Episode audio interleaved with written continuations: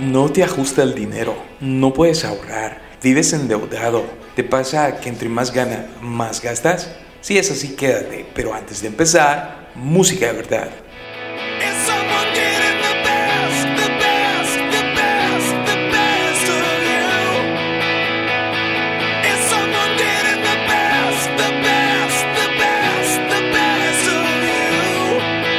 Primero, lo primero. Antes de hablar sobre cómo hacer dinero, debemos hablar sobre cómo manejar tu dinero, ya que sin importar cuánto ganes, si no sabes manejarlo, jamás será suficiente y vas a terminar exactamente igual o peor que como empezaste. Hoy hablaremos sobre la deuda, sí, ese demonio que todos tenemos y que odiamos. La deuda, en términos sencillos, es la obligación de pago que se obtiene cuando adquirimos algo pero que no lo pagamos de inmediato, ya sea porque no queremos hacerlo o no tenemos la plata. Generalmente, quien otorga también te cobra unos cargos extra como intereses o comisiones por hacerlo. A esto lo llamaremos gastos de financiación. Pese a estos cargos extra, que se suman al valor original de lo que sea que estemos comprando, aunque no lo creas, hay algunas adquisiciones donde resulta más beneficioso endeudarse que pagar en efectivo. Pero también hay escenarios donde es muy poco o nada recomendable. La deuda la podemos clasificar de manera sencilla y, siendo simplones, en tres tipos, buena, mala y muy mala. Hablemos de deuda buena, la deseada. En términos muy generales, es cuando tiene sentido endeudarse para adquirir bienes o servicios que de alguna manera cumplan con las siguientes características. Primero, aumentar su valor con el paso del tiempo, de forma que en el futuro este bien valdrá más del precio actual más los costos de financiación. Por ejemplo, una vivienda u otro tipo de inmueble en una zona de alta plusvalía. Segundo, generar ingresos. Por ejemplo, los gastos de lanzamiento de un negocio donde las ganancias que obtengas luego de sacar los gastos eh, sean superiores a lo invertido inicialmente. Tercero, reducir los gastos durante la vida del préstamo. Por ejemplo, comprar la casa para no tener que pagar alquiler o un vehículo cuya cuota sea equiparable a los gastos de transporte que actualmente ya estás pagando. Y por último, también que sean gastos necesarios, pero que no se podrían pagar en efectivo sin gastar nuestros ahorros u otras inversiones que ya de por sí nos están generando beneficio. Ojo, necesario significa que es imprescindible y no es solo un deseo. Debemos saber distinguir entre una y otra cosa. Mira que nosotros los hondureños somos expertos en justificarnos antes de hacer una compra tonta. Me lo merezco, para eso trabajo Cosas como esas. Ahora hablemos de deuda mala, la no deseada. Por supuesto, las deudas malas incluyen todas las que se contraen para adquirir bienes o servicios que no necesitamos o que no podemos permitirnos. Por ejemplo, estoy seguro que podemos vivir sin ese televisor OLED de 65 pulgadas y el teatro en casa. También se considera una práctica muy negativa utilizar préstamos de consumo donde el tiempo que tardemos en pagarlo sea superior a la vida del producto o servicio que se está financiando. ¿Quién diablos quiere tener que seguir pagando unas vacaciones dos años después de haberlas disfrutado? Para gastos que se consuman rápidamente, siempre será preferible ahorrar hasta poder pagarlos de contado, lo que incluso nos va a permitir poder negociar un mejor precio. No encontrarás un solo asesor financiero que te aconseje lo contrario. Ahora es el turno de la innombrable, la deuda muy mala. Estas son las peores deudas porque tienen tasas de interés, o mejor dicho, gastos de financiación demasiado elevados. Estos son los más dañinos para nuestras finanzas personales o empresariales. Aquí vamos a descubrir algunos muy populares en Honduras y yo creo que probablemente en el mundo entero. Número uno, los créditos de los cajeros automáticos. Cuando tienes tarjeta de crédito, eh, algunos de los subproductos que te ofrecen los bancos es eh, la opción a poder retirar dinero de los cajeros automáticos, dinero que no tienes, pero que el banco te lo está prestando a través de la tarjeta de crédito. Sea cual sea el nombre y depende de la institución financiera, al final parece que te resuelve un problema dándote dinero que no tienes, pero te genera nuevos problemas, como por ejemplo la tasa de interés del dinero que sacas es de aproximadamente el 5% mensual, lo que significa que si tú retiras 10.000 lempiras, en tu siguiente estado de cuenta vendrán aproximadamente 500 lempiras equivalentes a los intereses que estos 10.000 lempiras generaron por el mes que acaba de pasar. Si tú multiplicas este mismo procedimiento por los 12 meses del año, más o menos estarías pagando 6.000 empiras por cada 10.000 empiras en un año. O, dicho de otra manera, 60.000 empiras por cada 100.000 empiras que tú retires con tu tarjeta de crédito. Número 2. Los pagos aplazados de las tarjetas de crédito. Cuando crees que hacer el pago mínimo realmente te ayuda, pero lo único que estás haciendo es alargando tu agonía el pago mínimo es básicamente los intereses que estás pagando por no haber pagado el saldo total de tu tarjeta. Si tú debes 100 mil empiras en tu tarjeta de crédito, el pago mínimo podría ser alrededor de 2 mil empiras.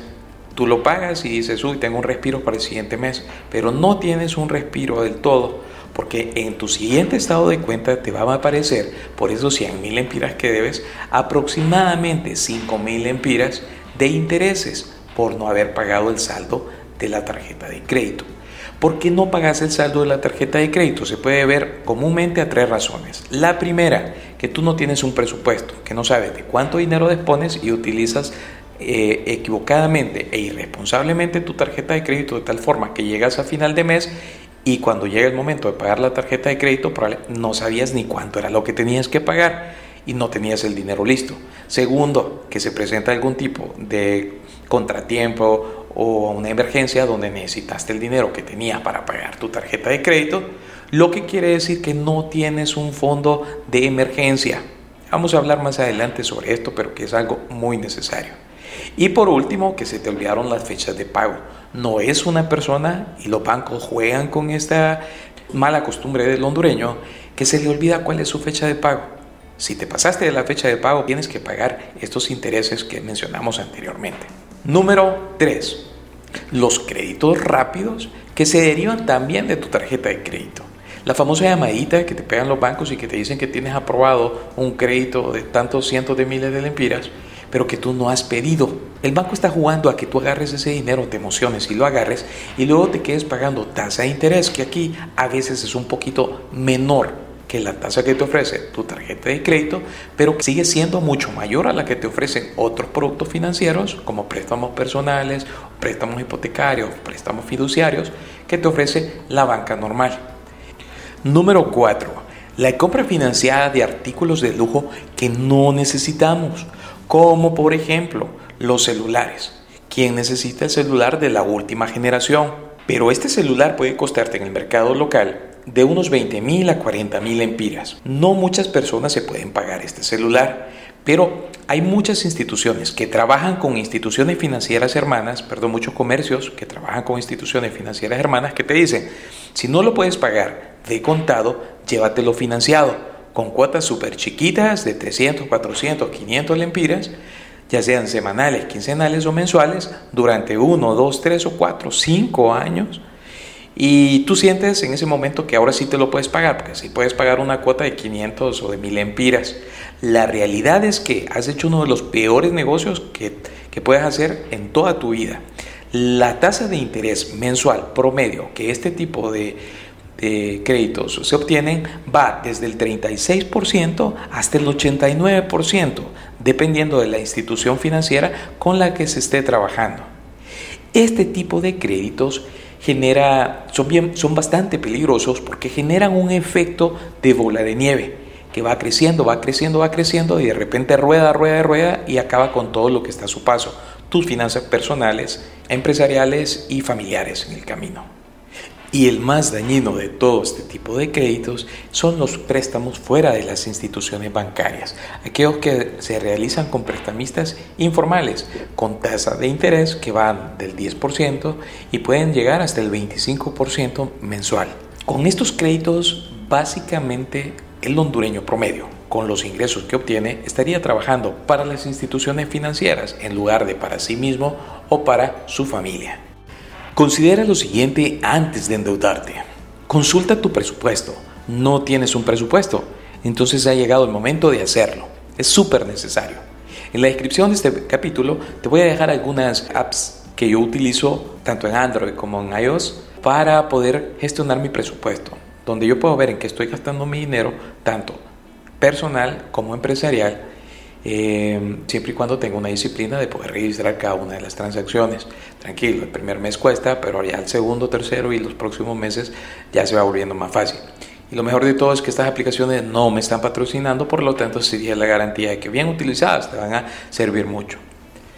Asegúrate también de poder pagar las cuotas. Cuando no pagas en tiempo y forma, tu crédito genera intereses moratorios. Este es otro tipo de interés que se genera cuando no pagas la cuota en tiempo y forma.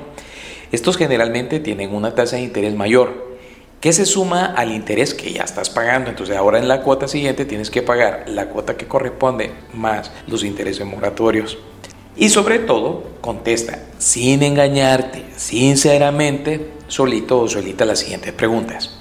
¿Realmente lo necesitas? ¿Esto que estás comprando? ¿Lo necesitas ahora o podrías esperar hasta pagarlo en efectivo? Ya hablamos que cuando pagas en efectivo puedes incluso negociar un descuento por sobre el valor de la compra. ¿Cuánto más te va a costar comprarlo al crédito que si utilizas el efectivo? Agarras las cuotas, agarras la prima que debes pagar más las cuotas que estás pagando y puedes comparar ese resultado con lo que te está costando comprarlo de un solo o de contado, perdón. ¿Qué otras cosas tendrás que sacrificar para poder pagar las cuotas mensuales? La mensualidad de tus hijos, la matrícula de tu vehículo, la comida en casa. ¿Qué costos financieros te cobran? ¿Podría conseguir mejores condiciones en otro banco? Hay bancos que te dicen que te pueden otorgar préstamos a tal tasa de interés, pero hay otros bancos que puede ser mejor incluso la tasa de interés que te están ofreciendo por productos similares.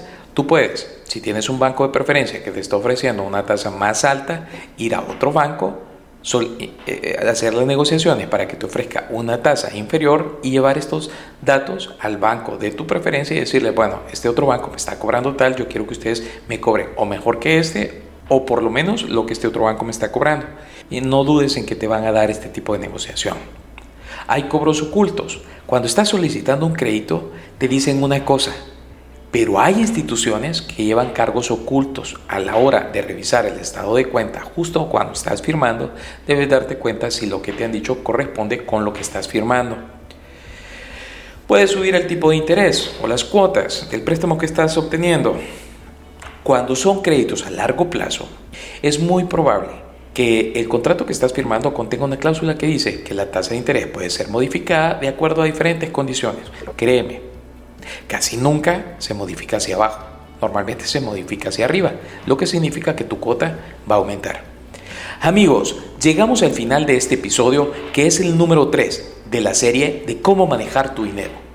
Te recuerdo que si quieres ver más ejemplos prácticos o saber más sobre los tipos de créditos y cómo identificarlos y cómo ganarle al sistema, puedes encontrarlo en nuestro curso mi nombre es Mario Denis y esto fue Si lo haces para otro, hazlo para ti. Nos vemos.